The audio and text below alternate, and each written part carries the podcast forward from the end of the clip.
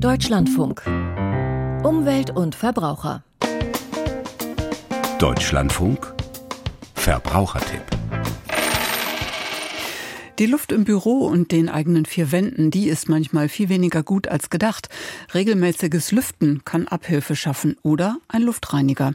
Die Stiftung Warentest hat solche Geräte untersucht und die Ergebnisse ihres Tests sagt Ihnen Dieter Nürnberger. Den Großteil ihrer Zeit verbringen Menschen in Innenräumen, und dass dort die Luft oft schlechter als draußen ist, dürfte viele überraschen. Doch ist diese Erkenntnis längst wissenschaftlich untermauert, beispielsweise durch Untersuchungen des Umweltbundesamtes, sagt Sarah Vasconi von der Stiftung Warentest. Tatsächlich ist die Innenraumluft stärker mit ultrafeinen Partikeln belastet als die Außenluft. Vor allen Dingen Zubereitung von Mahlzeiten scheint da eben einen großen Einfluss zu haben. Auch die reine Anwesenheit von Menschen in Räumen führt zu einer erhöhten Aerosolkonzentration in der Raumluft. Das wissen wir ja sicherlich alle auch noch aus den Corona-Hochzeiten, dass wenn wir atmen, einfach auch mehr in der Luft rumfliegt. Die von den Warentestern untersuchten Luftreiniger mussten ihr Können in einem 16 Quadratmeter großen Raum unter Beweis stellen. Die Hersteller geben für ihre Modelle hingegen meist größere Räume als Maßstab an. Einige der Geräte haben zusätzlich auch Ventilatoren. Vor allem für Allergiker seien Luftreiniger interessant, sagt Sarah Vasconi. Hier spielen Aerosole die Hauptrolle. Das sind Mischungen aus winzigen festen oder flüssigen Partikeln in einem Gas- oder Gasgemisch, wozu auch die Luft gehört. An den Vorfiltern, also den groben Filtern, bleiben in der Regel große Partikel wie Tierhaare und auch Pollen hängen.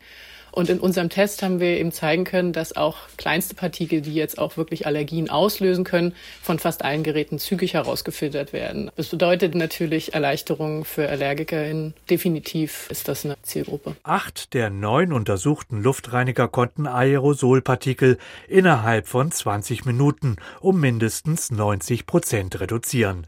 Ein weiterer Schwerpunkt der Untersuchung Luftschadstoffe, beispielsweise Formaldehyd, was aus Lacken, Farben oder Klebern ausgasen kann.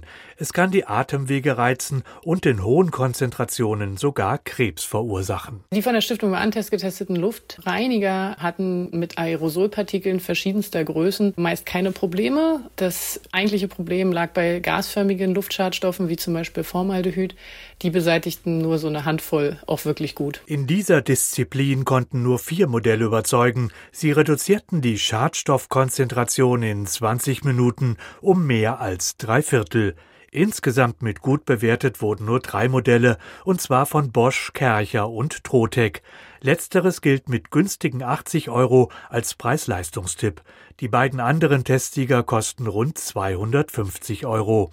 Es waren auch die einzigen Modelle, die einigermaßen leise waren, zumindest in der untersten Betriebsstufe, Warentesterin Sarah Vasconi. Quasi alle sind so laut, dass sie Gespräche jetzt stören könnten. Also zum Schlafen ist die maximale Lüftungsstufe überhaupt nichts. Der Stromverbrauch, da gab es teilweise deutliche Unterschiede. Also der Stromverbrauch vom Roventa und vom Ideal ist gut doppelt so groß wie der von den meisten anderen. Und das Produkt von Roventa hat auch noch zusätzlich einen ziemlich hohen Standby-Verbrauch. Und wichtig zu wissen, wissen, die Wirkung der verwendeten HEPA- oder Aktivkohlefilter lässt in der Regel nach sechs bis zwölf Monaten nach. Dann sollten sie ausgewechselt werden. Je nach Modell betragen die Ersatzfilterkosten zwischen 30 und 110 Euro pro Jahr.